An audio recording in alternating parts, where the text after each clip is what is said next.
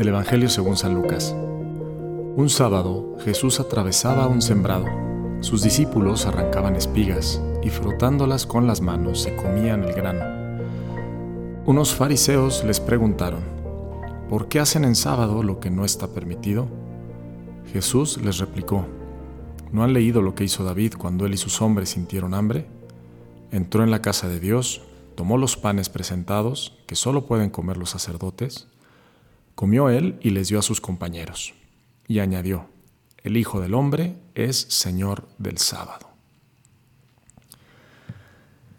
No sé ustedes, pero a veces cuando yo leo el Evangelio y, aparecen estas preguntas de los fariseos eh, que ponen a prueba a Jesús y que se molestan porque Jesucristo hace milagros en sábado, como en este caso, ¿no? En este caso no es un milagro, en este caso los discípulos de Jesús tenían hambre, era sábado y pues arrancaron unas espigas para comérselas.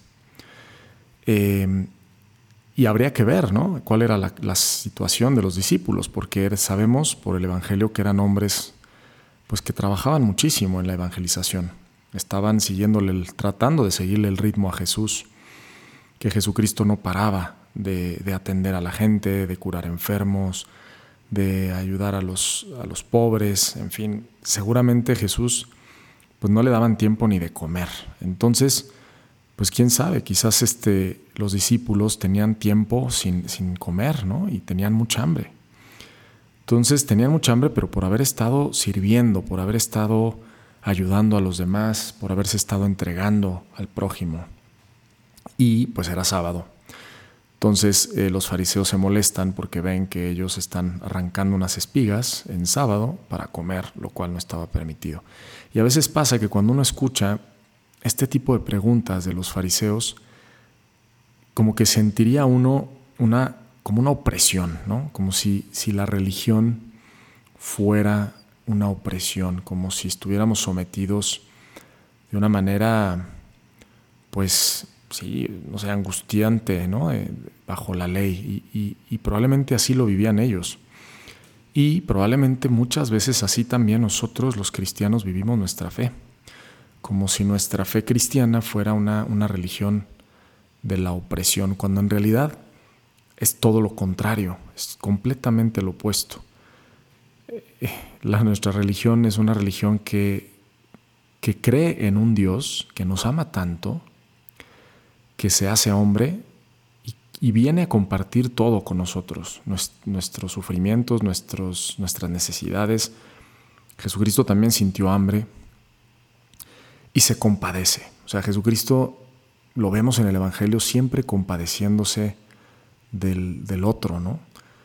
Incluso con los mismos fariseos y con, con mucha gente que pues tal vez no, no, no, le, no lo quería, ¿no? O no lo seguía, pues él es compasivo, ¿no? O sea, él trata de, entender, trata de, ayudarles, de enseñarles. A veces es duro con sus palabras, ¿no? Como cuando les dice a los fariseos, ustedes son unos hipócritas. Pero no lo hace por, porque no los quiera, al contrario, para que abran los ojos al amor, ¿no? Que abran los ojos al, fondo de la ley, que es la caridad. O sea, la, la ley máxima del cristianismo es la caridad, es el amor. Es como Jesús cuando lo están clavando en la cruz, que dice, Padre, perdónalos porque no saben lo que hacen.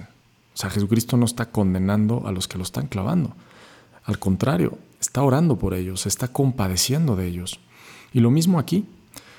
Cuando tiene Jesucristo estas conversaciones con los fariseos, lo que está tratando de hacerles ver es que el sábado es del Hijo del Hombre. El Hijo del Hombre es dueño del sábado. Y que todo está creado para el bien del hombre. Y es verdad que, pues la ley pues, es importante, ¿no? Pero la plenitud de la ley es la caridad. Y a veces nos puede pasar eso, ¿no? Que, que perdemos de vista que al centro del corazón de Cristo, al centro del corazón de Dios, no está la ley, está la persona. Y, y, ojalá que nosotros podamos tener en nuestra vida pues esa misma brújula que tenía Jesús en su, en su vida, ¿no?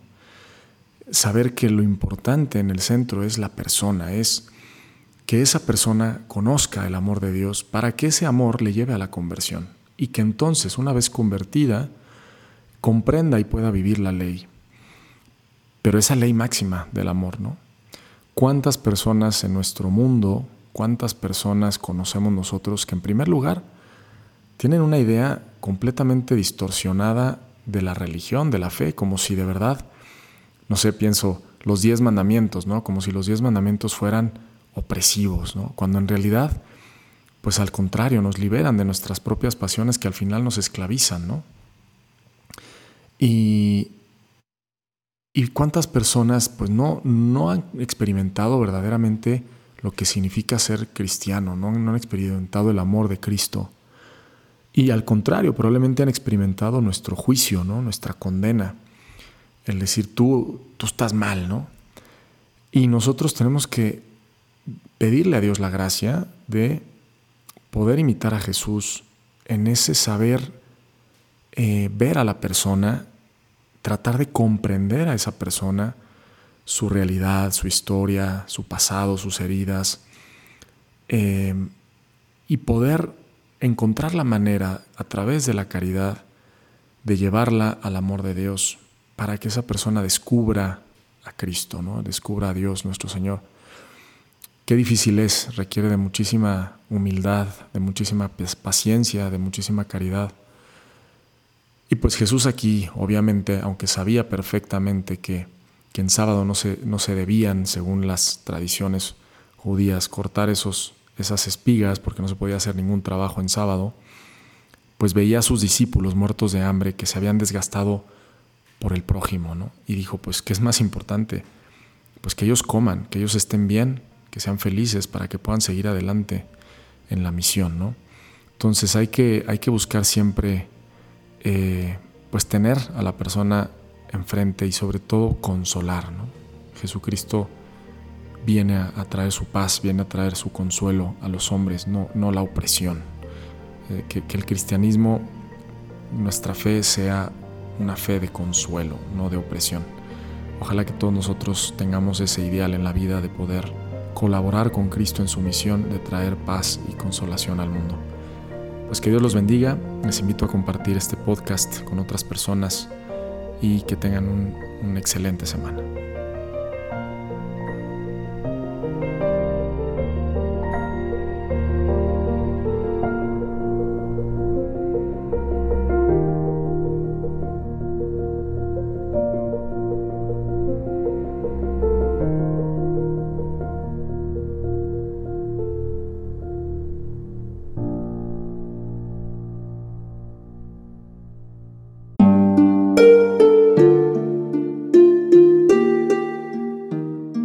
Hola, ¿qué tal?